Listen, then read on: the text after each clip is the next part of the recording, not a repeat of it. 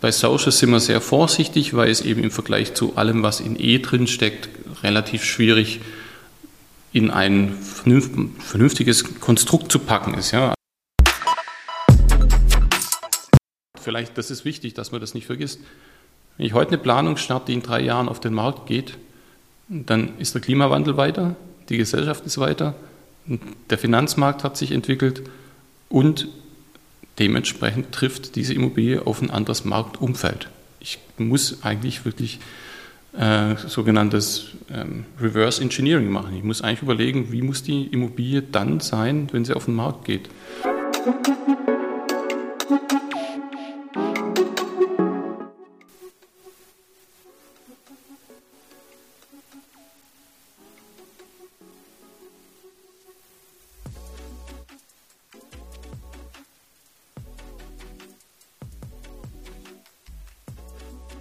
Hallo und willkommen zurück. Heute startet eine neue Staffel unseres Podcasts. Nachdem wir uns schwerpunktmäßig mit der Digitalisierung auseinandergesetzt haben in der vergangenen Staffel, folgt in dieser Themenreihe ein Deep Dive in das Thema Nachhaltigkeit mit den unterschiedlichsten Facetten. Mit dabei sind verschiedenste ExpertInnen aus unserem Netzwerk, die mit euch ihr Wissen zu Ökobilanz, Klimarisikoanalyse, nachhaltige Baustoffe und Co. teilen. Bevor wir jedoch in ein spezifisches Thema einsteigen, wollen wir uns einmal die Grundlagen anschauen. Dazu habe ich mir Jürgen Utz ins Boot geholt, unseren Leiter für Nachhaltigkeitsentwicklung. Viele kennen Jürgen vielleicht noch von der DGNB, wo er zuvor als Leiter der Akademie tätig war. Im Gespräch haben wir dann querbeet wichtige Begriffe definiert, über Methoden, Maßnahmen und vieles mehr in puncto Nachhaltigkeit gesprochen. Ich denke, da ist für alle was dabei. Und jetzt viel Spaß bei der Folge. Ja, wir sind jetzt hier wieder beim Bauwerk-Podcast. Die neue Staffel hat angefangen. Heute bei mir der Jürgen Utz, den ich gerade schon mal kurz vorgestellt habe. Jürgen, cool, dass du da bist. Ja, schön, dass wir die Gelegenheit haben. Freue mich. Das erste Mal bei uns im eigenen Podcast und tatsächlich auch insgesamt erst der zweite, glaube ich, den ich mache. Von daher cool. nervös bin ich nicht, aber ich freue mich. Ja, sehr schön. Heute soll es ja um das Thema ESG geben. Das ist hier so ein bisschen so eine Einstiegsfolge, damit die Hörerinnen und Hörer erstmal so einen Überblick bekommen, was für Themen gibt es überhaupt, ist, warum ist das überhaupt relevant und so weiter. Und zum Einstieg habe ich mir eine Frage überlegt, die noch relativ soft ist, und zwar, was hast du heute schon gemacht oder welche Entscheidung hast du heute schon in puncto Nachhaltigkeit getroffen? Heute bin ich ganz klassisch, also die Entscheidung treffe ich eigentlich regelmäßig mit dem Zug hierher gekommen. Wir sind ja in Köln am Standort der Kollegen der List Eco und das ist für mich in dem Moment ähm, vielleicht noch eine kleine Entscheidung gewesen heute Morgen, weil ich hätte auch das Taxi zum Bahnhof nehmen können, dann wäre es noch ein Ticken schneller gewesen und ich hätte ein paar Minuten mehr schlafen können. Aber ich habe dann gesagt, nee, ich mache das ganz normal wie immer und laufe zum S-Bahn-Haltepunkt und fahre vor und laufe den Rest und so weiter. Das sind so die kleinen Entscheidungen, die man dann wieder die eigene Faulheit ähm, treffen kann. Und das war so heute das Erste, was ich gesagt habe, nee, ich mache das einfach mhm. im Sinne der Nachhaltigkeit, so wie ich es gerne immer mache. Besitzt du eigentlich überhaupt noch ein Auto? Ja, ja. aber das steht äh, pandemiebedingt eigentlich, ich glaube, 330 Tage im Jahr oder so in der Garage. Also das okay, wird krass. eigentlich nicht mehr bewegt. Naja, wahrscheinlich nur für große Einkäufe, falls dann doch mal ein neues Möbelstück her muss oder so. Ne? Genau, wenn überhaupt, ja.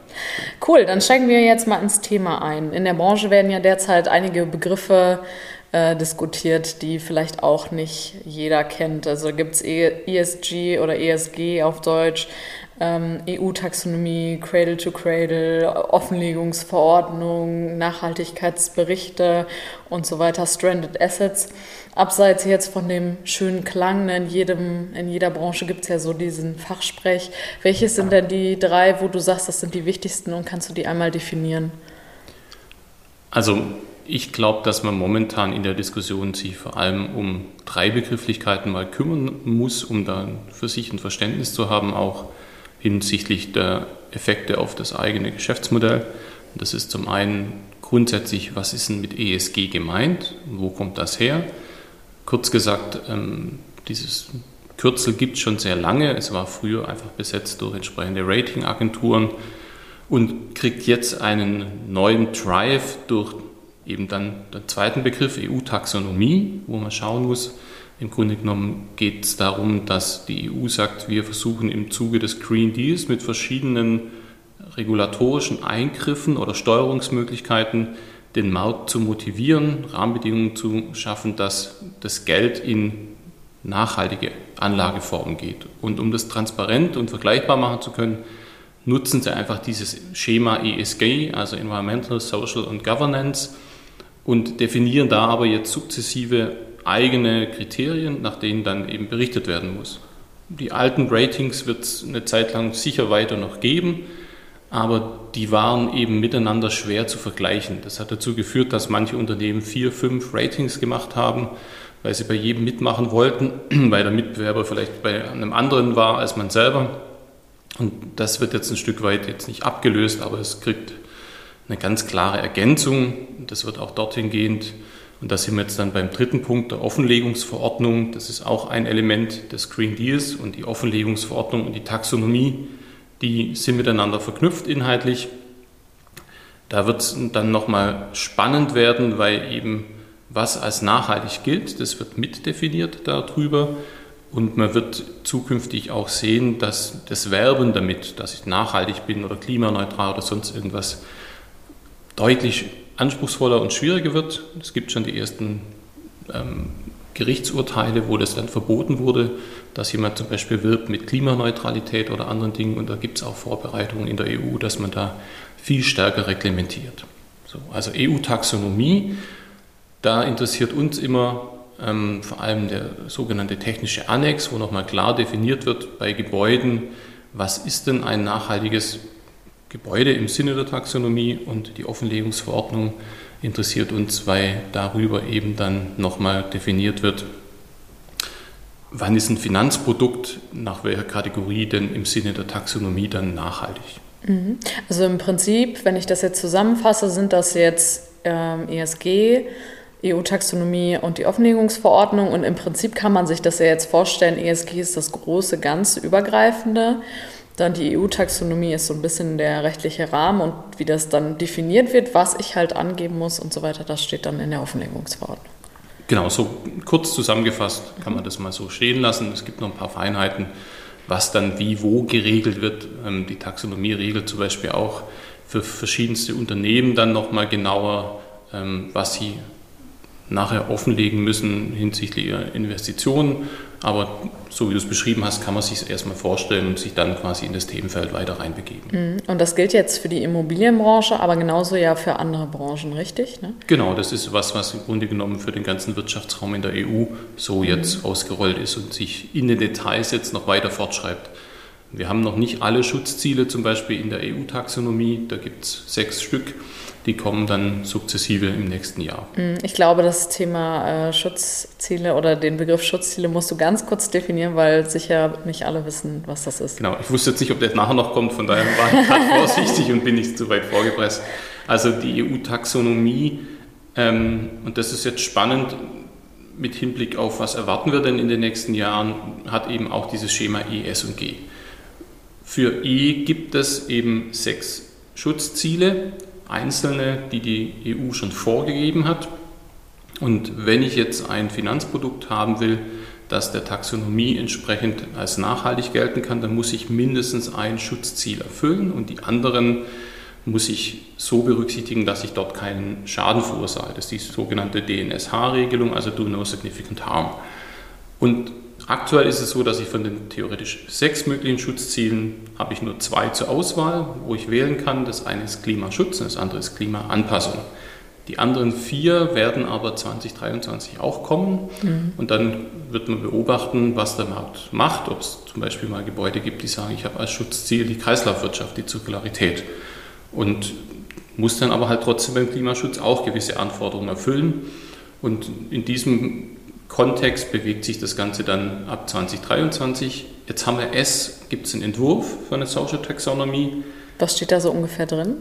Oder weißt du, weißt du das? ich habe tatsächlich mir die Social Taxonomy aus einem Grund nicht genauer angeschaut, weil es Aussagen gibt aus äh, Richtung der BaFin zum Beispiel, dass das sehr schwer messbar sein wird. Und auch die mhm. EU sagt, bei Social sind wir sehr vorsichtig, weil es eben im Vergleich zu allem, was in E drin steckt, relativ schwierig in ein vernünftiges Konstrukt zu packen ist. Ja? Also mal ganz simpel gesagt, den Komfort in einem Gebäude für einen Nutzer, da kann ich natürlich ein Stück weit über Faktoren wie thermischer oder akustischer Komfort was machen, das ist aber sehr, sehr kleinteilig.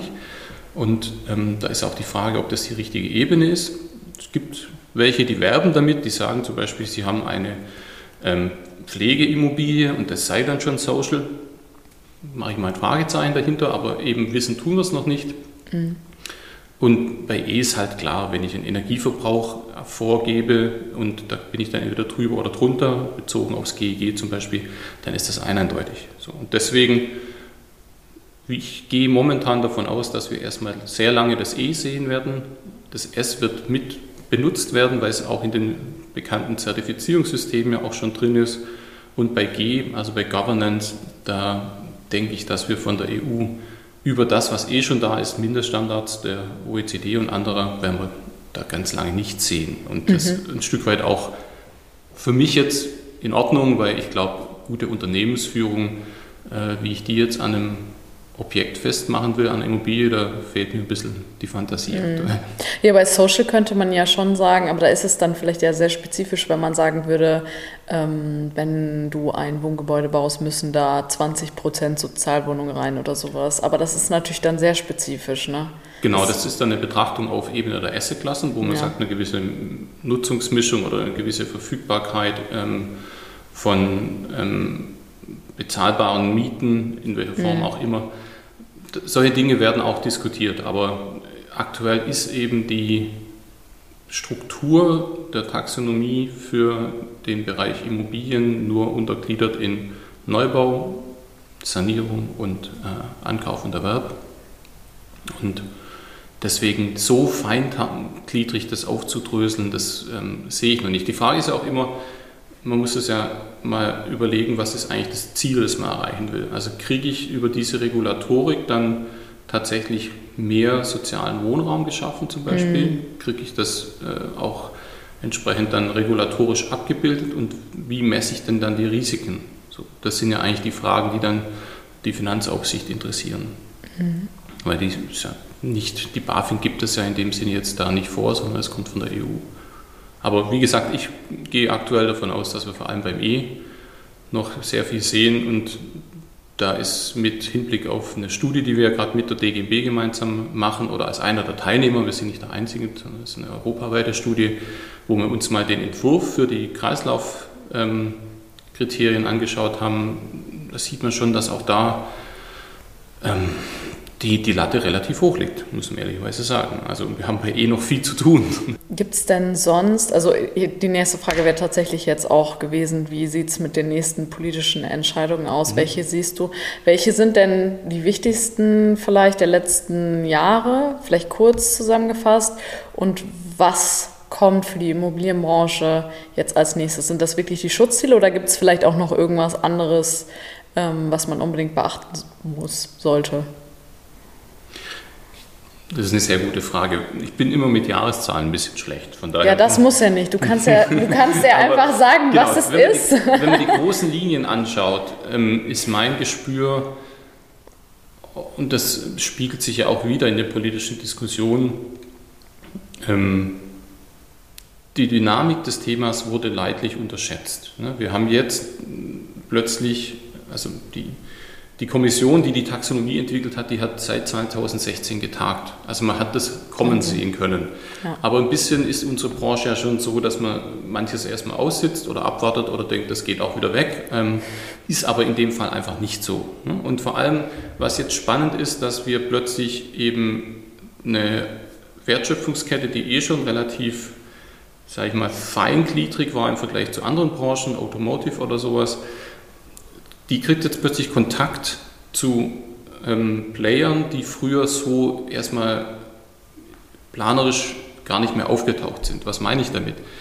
Also Finanzanleger, äh, Fondsentwickler und so weiter und so fort, die müssen plötzlich Dinge über ihr Gebäude wissen, die hat früher vielleicht sich mal ein Planer irgendwann überlegt und dann hat mal eine Entscheidung getroffen. Die war aber im ersten Moment jetzt nicht relevant dafür. Da ging es eher dann um ganz klassische Fragen der Rendite. Und jetzt wird dieses Umweltthema in der Form, wie es die EU jetzt eben vorgibt, plötzlich ähm, entscheidend dafür, ob eine Immobilie wirtschaftlich wertvoll ist in Zukunft oder nicht. Und was wir gesehen haben, ist, die EU-Taxonomie entfaltet tatsächlich die, ein Stück weit schon die Kraft, die man auch erwartet hat. Da ist aber noch mehr Potenzial drin. Jetzt gibt es die Überlagerung mit der Ukraine-Krise. Wir haben entsprechend wirtschaftliche Folgen, ähm, Verteuerung von Energie und so weiter. Und trotzdem sind die, die Ziele ja weiter da beim Klimaschutz und bei diesen anderen Schutzzielen, die werden auch nicht weggehen. Was erwarte ich für die Zukunft? Ich glaube, dass aufgrund der besseren Planungsmethodiken, ne, wie wir es hier bei der List Eco zum Beispiel sehen, aufgrund neuer Tools, die wir im Bereich der Digitalisierung jetzt sehen, aufgrund des Fortschreitens des Klimawandels mit seinen Folgekosten sowohl der gesellschaftliche Druck als auch der wirtschaftliche Druck und damit auch der politische am Ende auf die Immobilienbranche, der wird weiter zunehmen. Und das heißt, wir werden mehr Druck auf Objekten sehen, die nicht nachhaltig sind, vor allem im Bestand. Wir werden im Neubau einen Run irgendwann sehen des Geldes auf Immobilien, die nach Artikel 9 eben nachhaltig sind. Und das Ganze wird in einer Geschwindigkeit stattfinden, auf die der Markt nicht vorbereitet ist. Weder bei den Wissensträgern da draußen, ähm, noch bei den Developern, noch sonst wo. Und am Ende werden wir da auch das Thema CO2-Bepreisung, glaube ich, sehr schnell sehen. Also wenn man mhm. sich die politischen Diskussionen anschaut, ähm, dann gehe ich davon aus, dass 2026, 2027 wir darüber reden werden, wer zahlt bei einer Immobilie eigentlich für die Emissionen in der Konstruktion, in der Errichtung und im Betrieb. Und da wird plötzlich ein Preisschild drankommen, mhm. weil es dann den Zertifikatehandel gibt. Und dann sind wir bei diesen ganzen Diskussionen, die vielleicht noch kommen bei deinen Fragen, Krempfahrt und all diese anderen Stichwörter, die es da noch gibt. Aber also vielleicht kurz zusammengefasst in dieser etwas längeren Antwort. Das Thema wird sich weiter in der Dynamik beschleunigen und ich glaube, dass wir CO2 als Preisfaktor und als Regulativ in der Gesetzgebung sehen werden, bei der Überarbeitung von GEG e und so weiter und so fort. Für einen besseren Überblick werde ich an dieser Stelle auf die Ereignisse der kommenden Jahre in Sachen Regulatorik noch einmal eingehen. In 2023 gibt es eine Revision des Gebäudeenergiegesetzes, kurz GEG. Heißt, es wird eine Neufassung geben, die Neubauten betrifft und ab dem 01.01.2023 gilt. Der Neubaustandard erhöht sich dann auf Effizienzhaus 55 Niveau. Ebenso folgen im nächsten Jahr vier weitere Schutzziele, die erfüllt werden können. Jürgen hat das schon kurz im Gespräch angeschnitten. Dazu gehören nachhaltige Nutzung von Wasserressourcen, Wandel zu einer Kreislaufwirtschaft, Vermeidung von Verschmutzung und Schutz von Ökosystemen und Biodiversität. Ab 2025 dann gilt die CSRD, also die Richtlinie zur Nachhaltigkeitsberichterstattung für Unternehmen, die nicht der NFRD, der Non-Financial Reporting Directive, unterliegen. Bisher fielen unter die NFRD börsennotierte Unternehmen, Banken, Versicherungsgesellschaften und spezielle weitere Unternehmen. Ab 2025 sind dann auch große Unternehmen mit mehr als 250 Mitarbeitern, einer Bilanzsumme von mehr als 20 Millionen Euro und einem Umsatz von über 40 Millionen Euro verpflichtet, CSR-Berichterstattung zu betreiben. Ab 2027 gilt in der EU dann unter anderem das Gebäude mit einer Nutzfläche von über 2000 Quadratmetern verpflichtend eine Ökobilanz durchführen müssen. Außerdem gibt es keine finanziellen Anreize der EU mehr für den Einbau von Heizkesseln für fossile Brennstoffe. Ab 2030 ist der Standard für Gebäude dann das Null-Emissionsgebäude und ab 2045 soll die Wirtschaft in Deutschland komplett klimaneutral sein. Das einmal zum Hintergrund. Wenn du jetzt das alles betrachtest, du hast ja jetzt auch schon an manchen Stellen ein bisschen was kritisiert. Die Ansprüche an die Immobilienbranche sind ja jetzt relativ groß. Ne? Ich muss mehr Geld investieren, ich muss mich viel besser abstimmen, ich muss gucken, dass die Leute halt nachher hinterher die Daten haben, auch dass der Bankmanager oder wer auch immer das auch alles versteht, was ich da getan habe. Du warst ja auch auf der Expo Real. Hast du das Gefühl, die Immobilienbranche packt das? Die ganzen Ziele zu erreichen oder rauschen wir da derzeit so ein bisschen dran vorbei und sind noch so ein bisschen also, optimistisch? Es ist ja, eine gute Frage. Es ist bei der Expo, glaube ich, wie bei jeder Veranstaltung. Es gibt, äh, es gibt quasi das, was nach vorne erzählt wird auf den Podien und so weiter. Und dann gibt es das, was, was man so vielleicht im vertrauten Gespräch ähm, erfährt oder was da an, an Sorgen und so weiter geteilt wird. Mir ging es, glaube ich, wie vielen bei der Expo. Es war ein sehr heterogenes Bild. Es war von, wow, da passiert was. Es gibt einige, die sich wirklich jetzt auch auf den Weg machen, ähm, die auch schöne Beispiele schon haben. Und ist aber auch ganz oft noch so beim zweiten Nachfragen, ja, was genau meinen Sie jetzt mit ESG?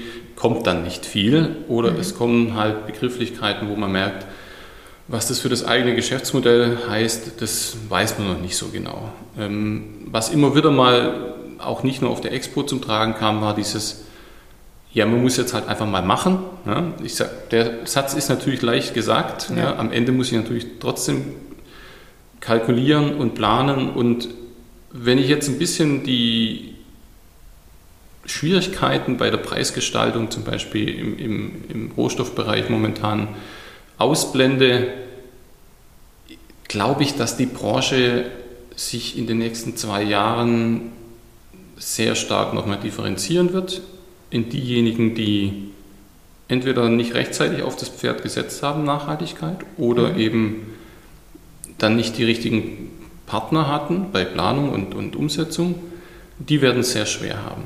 Und die werden es schwer haben aus verschiedenen Gründen. Es wird immer so eine Art bisschen Restgraumarkt geben, sage ich mal, von Immobilien, die nicht nachhaltig sind, die auch noch irgendwie finanziert werden.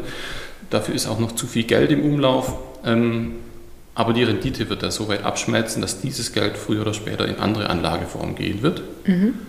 Und diejenigen, die sich jetzt auf den Weg machen, ähm, die kriegen ja aus dem zum Beispiel Büroimmobilienmarkt schon zurückgespiegelt, dass sich da durchaus höhere Mieten auch erzielen lassen. Oder mhm. dass manche Objekte, die nicht gewissen Anforderungen entsprechen, gar nicht mehr angemietet werden dürfen von großen Corporates und so weiter. Das heißt, ich glaube, die Branche wird es als Ganzes natürlich nicht schaffen, wie immer. Das ist halt so. So, eine Herausforderung wird dazu führen, vor allem in Kombination mit den anderen Krisen, dass einer oder andere sein Geschäftsmodell wird nicht transformieren können.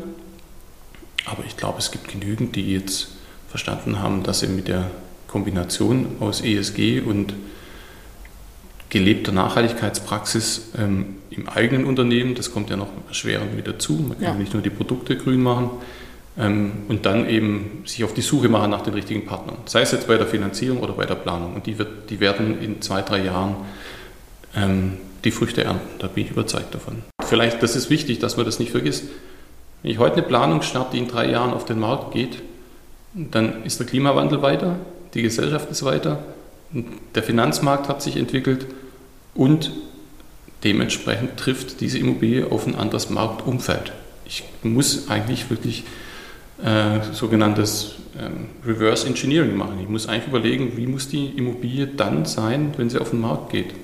Und von dem Anspruch her muss ich rechnen. Und da hatten wir auch Gespräche auf der Expo im Zuge der, der eigenen Talks, die wir auch hatten, der eigenen Panel Sessions, wo genau das von Investoren bestätigt wurde, dass sie jetzt mehr investieren, und wenn Sie die Objekte halten oder sie erst in fünf Jahren veräußern wollen, davon ausgehen, dass das sich auf jeden Fall rechnet.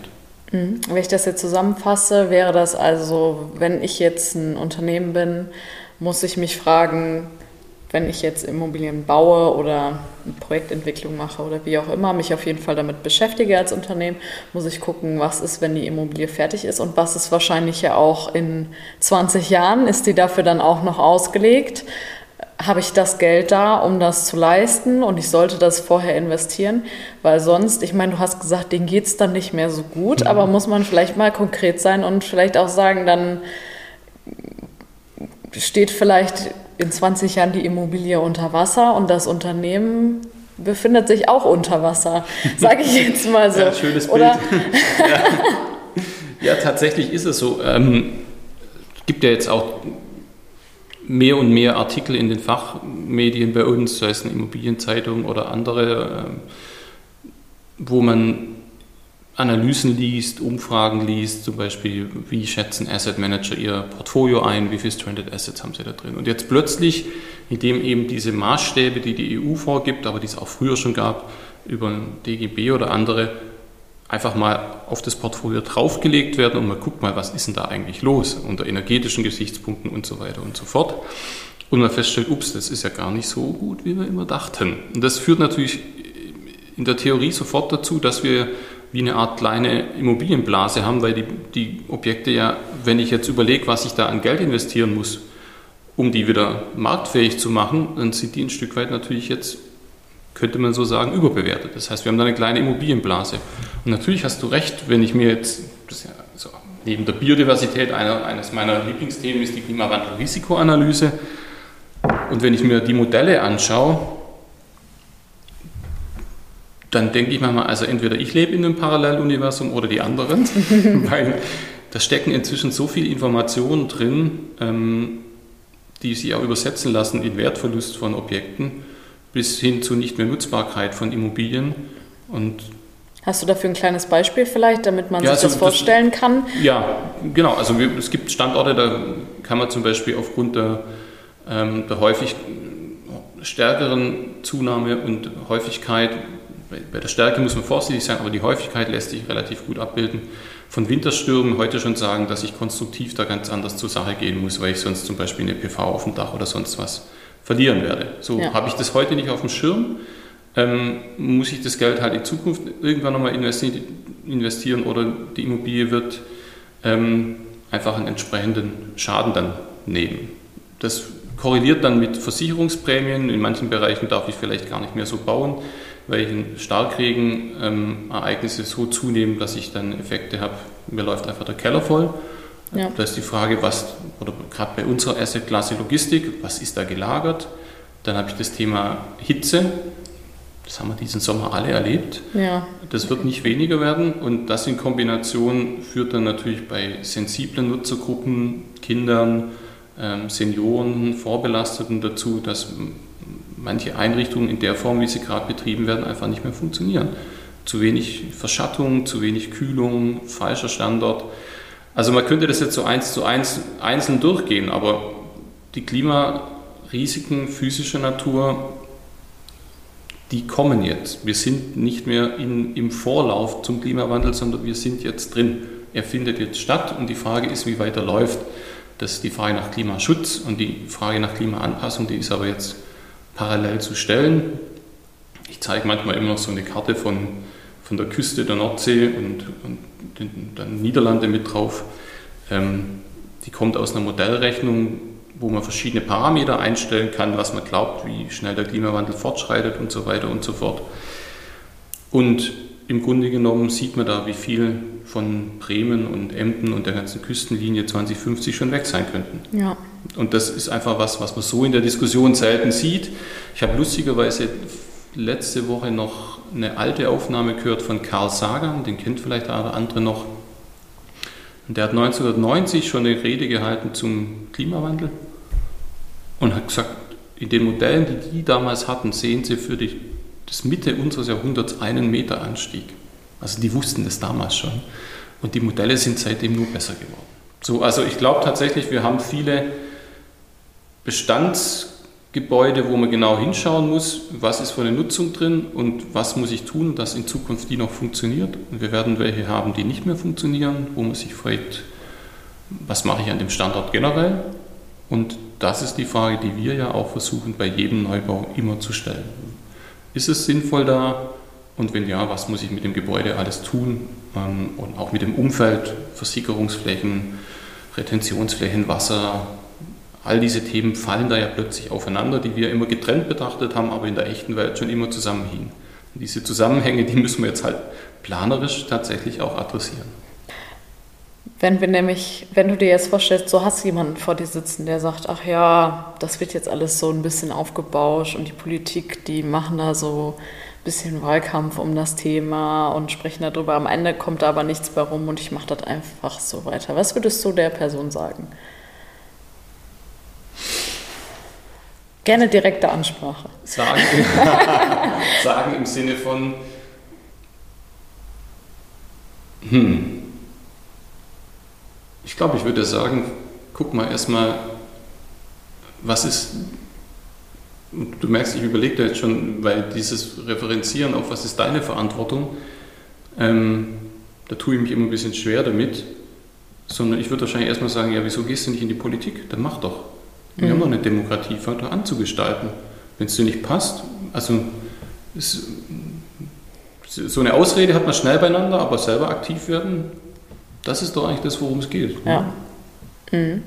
Ähm, wir kommen jetzt tatsächlich schon so ein bisschen zum Ende des Gesprächs. Wenn ich einmal mir alles angucke, was du bisher so gesagt hast, würde ich sagen, ist es wichtig, dass sich Immobilienunternehmen beschäftigen mit ESG, mit der EU-Taxonomie. Schaut euch die Ziele an, ähm, seid auch kreativ, stützt eure Prozesse auch mal um, nicht mit zu viel German Angst, sagt man ja immer, da rangehen, sondern mutig sein, nicht, natürlich nicht ohne Strategie, das hast du ja auch gesagt, nicht einfach nur machen, sondern auch vorher schauen und da halt irgendwie mutig sein. Ähm, wenn man vielleicht jetzt so einen allerersten Schritt skizzieren muss für ein Unternehmen, das halt nachhaltiger agieren will.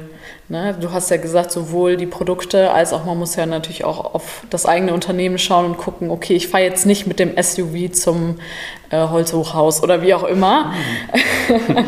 sondern nimm halt den Zug. Welchen Schritt sollte jedes Unternehmen jetzt gehen, um auf morgen vorbereitet zu sein? Ganz praktisch. Sollen die jemanden. Ich habe das schon drei mal. Dinge. Ja. Das erste ist, verankern auf, auf Sea-Level. Es muss ganz oben verankert sein. Da braucht es sicher auch dann irgendwelche Formen vielleicht von Beratung oder Workshop oder was auch immer. Gibt es ganz tolle Tools. Ähm, und vielleicht kannst du ein, zwei empfehlen da? Also En-Roads heißt es. Ähm, das ist so ein ganz einfaches Tool, wo man so ein bisschen spielen kann, welche Parameter zum Beispiel den Klimawandel wie beeinflussen. Ähm, und ansonsten gibt es auch schon in jeder Branche gute Verbände, die sich um dieses Thema kümmern. Aber ich glaube, es ist ein Thema mindestens auf jeden Fall für den CFO, äh, schlichtweg durch die Berichterstattung, die da kommt in ganz vielen Unternehmen. Aber eigentlich ist es auch ein Thema für den CEO, weil Nachhaltigkeit ist jetzt kein Add-on, sondern es krempelt ein Unternehmen ein Stück weit wirklich ähm, im Kern um. Ja? Angefangen vom eigenen Einkauf bis hin zu, welche Produkte und wie präsentiere ich die Marke. Von daher, es muss oben angesetzt sein. Und wenn man sich da nicht wohlfühlt äh, und sagt, ich kenne mich mit dem Thema aber nicht aus, dann gibt es, das wäre die zweite Empfehlung, ähm, Allianzen bilden. Also sich mit denen zusammentun, die vielleicht schon ein bisschen weiter sind oder die dieselbe Sorge haben ähm, und sich dann eben Beratung holen von extern. Ähm, gibt es sehr gute Unternehmen, kann jetzt mal eins nennen, Better Earth zum Beispiel aus Berlin, die machen da aus meiner Sicht sehr gute Arbeit mit genau diesem Ansatz, ne, zu sagen, das ist eine normative Haltung. Ich kann das nicht, kann natürlich immer versuchen, hinter der Regulatorik herzulaufen, das ist aber nicht dasselbe in der Unternehmenssteuerung. So, also C-Level, Allianzen schmieden mit denen, die können und wollen und dann als drittes ein echtes Projekt nehmen oder ein echtes Finanzvorhaben oder echte Planungsaufgabe. Also in der Immobilienwirtschaft wird es ja immer irgendwann real und physisch und greifbar. Das ist ja auch das Schöne. Ja? Und sich da möglichst schnell eins ausgucken und sagen, an dem lernen wir jetzt. Ne? Und das Lernen aber auch kontrolliert machen, weil was mich immer ein bisschen an unserer Branche stört, ich habe ja Architektur studiert und Biologie und wir sind nicht gut im explizit machen von Lernen. Ähm, erfolgen. Also wir haben jetzt, glaube ich, mit The Cradle, Moringa und vielleicht nur das Alnatura Projekt von Haskuk Zemrich haben wir so drei Leuchttürme, die tauchen überall auf gerade. Mhm. Aber was ich davon jetzt lerne an, das für mich jetzt persönlich, das ist immer ein bisschen mir überlassen, außer ich höre vielleicht durch Zufall mal einen guten Vortrag, aber ich finde dieses explizit machen davon auch, ich vermisse das extrem in den, in den Zeitschriften. Ich habe schon mal überlegt, ob ich nicht alle Chefredakteure anschreiben soll und sagen, wieso Grüße ich, an die IZ. Genau, wieso kriege ich eigentlich, ja, ich rede auch eher von den Architekten da noch, ne? Ja. wieso kriege ich da eigentlich nicht standardmäßig vorne bei der Information einfach die fünf Kennwerte zum, zur Ökologie von dem Gebäude. Ja?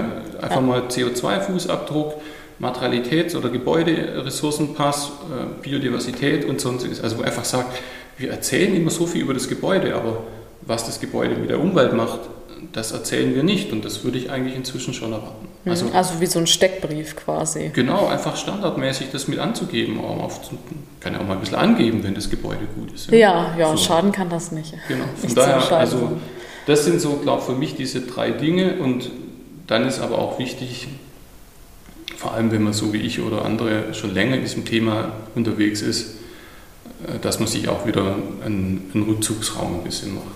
Für diejenigen, die ja schon immer quasi sich drin abgearbeitet haben, dass man den auch noch hat. Weil das wird jetzt nicht leichter werden. Ich glaube, es wird in den nächsten zwei Jahren auch ganz viel geben, wo man genau hingucken muss, ist das jetzt schon Greenwashing oder ist das nur ein schlechter Versuch oder geht es nicht besser oder so. Also vor fünf Jahren noch, wenn man Nachhaltigkeit gesagt hat, dann war man noch so ein bisschen das, ich will jetzt nicht sagen Schmuddelkind in der Branche, aber es war schwierig. Vor drei Jahren merkte man dann so, ja okay, man trifft schon auf offenes Ohr und jetzt kann aber jeder mitreden, aber es kann auch nicht jeder. Und das ja. muss man jetzt viel genauer nochmal sich dann auch anschauen, ähm, was da die nächsten zwei Jahre passiert. Mhm. Und als allerletztes, das würde mich jetzt noch interessieren, vielleicht in zwei, drei Sätzen, wenn wir das als Immobilienbranche jetzt packen und wir packen diese Vision an und wir verändern die Innenstädte und äh, unsere Dörfer und ich meine, die Immobilienbranche hat eben einen großen Einfluss auch, muss man halt auch so sagen. Was wäre die motivierende Vision, die wir dann erreichen können? Was glaubst du? Ist das dann neues Lebensgefühl? Können wir auch Einfluss nehmen auf dieses, das soziale Thema? Können, also, wie viel ja. macht das aus? Ich glaube, manchmal ist das so abstrakt, weil man ist halt in seinem Immobilienunternehmen, baut halt Gebäude und denkt sich, irgendwann wird da jemand drin sein, ne? ob jetzt irgendwelche Leute dort arbeiten oder wohnen oder was auch immer oder einkaufen. Aber es ist trotzdem, das Zusammenleben ist ja trotzdem sehr weit weg, oder nicht? Nee, für mich nicht. Also ich bin mhm. im Herzen da auch immer ein Architekt und äh, gibt ja auch so, so Städte, durch die man läuft und sich fragt, wer hat denn das eigentlich geplant oder wieso ist das so, ja? ja. Und so, so Nichtorte, die ja auch einen Charme haben können. Und es gibt aber, jeder hat, glaube ich, so in seinem Leben schon mindestens zwei, drei Orte erlebt, wo er vielleicht gar nicht genau sagen kann, wieso ihn die berührt haben. Und ich glaube, es steckt in der Nachhaltigkeit Debatte, wie wir sie jetzt auch wirklich in der Branche stärker im Austausch von Planern, Investoren, Architekten, Nutzern vorantreiben müssen, eine riesige Chance, nämlich, wie du sagtest, eine gebaute Umwelt zu haben, die uns im wahrsten Sinne des Wortes auch dienlich ist. Und im doppelten Sinne einmal, dass, es, dass Räume geschaffen werden, in denen wir uns als Menschen auch unter verändertem Klima noch wohlfühlen können und bei denen wir auch das Gefühl haben, die vergrößern das Problem nicht zusätzlich. Das wird in Zukunft eine, eine Aufgabe sein. Ich habe im Kopf immer noch zwei Fragen, wo ich noch keine Antwort darauf habe. Ähm, und das ist quasi dieser zunehmend größer werdende Gap zwischen, wie viel wir eigentlich noch bauen dürfen und ja. wie Wertschöpfung bei uns stattfindet in der Gesellschaft, auch durch die Immobilienbranche. Und dann bin ich dabei, dass ich sage, ich hätte eigentlich gern mal eine Art von Dialog, wo ich sage, wenn ich das ganz banal zu Ende denke, dann ist mir innerhalb von fünf Minuten klar, dass Wertschöpfung in der Gesellschaft und finanzielle Teilhabe an dieser Wertschöpfung anders organisiert werden muss, weil der Neubau ein Ende haben muss. So, das habe auch ich mir nicht ausgedacht, das steht auch im Klimaschutzgesetz so drin, weil wir einfach keine neuen Flächen mehr haben. Also ich spreche jetzt von Neubau auf neuen Flächen. Ja. Und, das, und ich glaube schon, dass man ein System entwickeln kann, das sind alles menschengemachte Systeme. Ähm, das es ermöglicht, dass wir mit einer Transformation des Bestandes, mit einer sehr guten, cleveren dann Immobilienwirtschaft, die mit dem Bestand gut umgehen kann, auch unter Nutzung der neuen Tools, mit Klimarisikoanalysen, kleinräumigen Analysen, Datenbanken wie Madaster für die Materialitäten und all diesen Spielzeugen, die wir da dann haben werden, immer wieder quasi auch den Wandel der Gesellschaft baulich begleiten, fassen und wie auch immer dann mitgestalten kann. Es setzt zwei Dinge voraus. Einmal, wir müssen die Nutzer viel stärker partizipieren. Mhm. Ähm, das ist was, was in der Form noch nicht so richtig stattfindet. Man antizipiert einen Bedarf, man baut dann dafür und dann hat man nachher den Nutzer und hat die Rendite. Das ist mal so ganz simpel gesagt, wenn es gut läuft. Ich glaube, das kann man besser machen oder anders machen. Und das Zweite ist tatsächlich, dass. Was heißt denn besser oder anders? Ja, es gibt ja gute Partizipationsverfahren dazu, gerade im so Wohnungsbau. Wie Bürger, Bürgerentscheide oder sowas. Das ist ein Element davon. Ähm, ich habe mich da mal vor, vor zwei Jahren ein bisschen mehr damit beschäftigt. Also auch da bieten die digitalen Methoden viel mehr Möglichkeiten, den Nutzer mit einzubinden in wirklich Planung. Planung. Also was, was nicht gut ist, ist nur informieren. Der, was besser ist, ist, dass der Nutzer mit Einfluss hat auf Planungsentscheide, die dann entsprechend kommuniziert sein müssen. Und das ist aber, da kommt so in Leuten wie dir dann eine Rolle zu. Ne? Du brauchst eine andere ja. Kommunikation. Das ist das eine. Und das andere ist, dass wir als Immobilienbranche ein Teil der großen Wirtschaftsstrukturen Deutschlands und Europas sind. Und wie wir die umbauen können, dass es in Zukunft trotzdem einen Wohlstand gibt, ohne es mit dem Klima zu, quasi komplett voll zu versauen, das ist eine Herausforderung, aber auch da gibt es gute Antworten und Fragen und ich glaube aber, wir könnten uns als Branche da noch stärker mit einbringen. Vielleicht sehe ich das auch nicht, bin ja nicht in allen Bereichen unterwegs, da gibt es sicher viele, die da auch im Hintergrund schon aktiv sind. Vielleicht müssen, müssen die dann einfach mal noch mehr erzählen, was sie schon tun. Ruft Jürgen mal an. Genau, rufen, rufen Sie mich an und schlauen Sie mich auf. Aber nein, es gibt ja mit dem ähm, Green Finance Cluster ähm, Christina Cheromin und andere, die, die machen da tolle Arbeit, da bewegt sich einiges. Aber ich glaube, das ist eine Debatte, die wir noch stärker forcieren müssen. Und wieso? Und da kommen wir vielleicht wieder an, an den Ausgangspunkt. Was wollte eigentlich die EU? Sie wollte die Finanzströme, wie es in Klima Pariser, äh, Pariser Klimaabkommen ähm, festgeschrieben wurde, auch in nachhaltige Anlagen lenken. Und das erfordert ja, dass die Anlageformen in Zukunft, die als nachhaltig gelten, auch Rendite bringen. Und deswegen muss dieses Marktkonstrukt, wie es gerade auf endloses Wachstum ausgelegt ist, transformiert werden. Weil wir haben da einen ganz einfachen Zielkonflikt, den kann ich jedem Dreijährigen erklären. Ähm, von daher glaube ich, dass wir da uns dann an der Stelle auch mal bewegen müssen. Ja. Ja, super. Tolles Schlusswort. Ich danke dir für die Beantwortung der Fragen und für dieses tolle Gespräch. Danke, war sehr kurzweilig. Das war es auch schon wieder mit der heutigen Folge. Danke, dass ihr dabei gewesen seid. Und wenn ihr jetzt Lust habt, dann diskutiert doch mit uns zum Thema der heutigen Folge auf unseren Social Media, Instagram, LinkedIn und Co. Und ich freue mich aufs nächste Mal. Tschüss.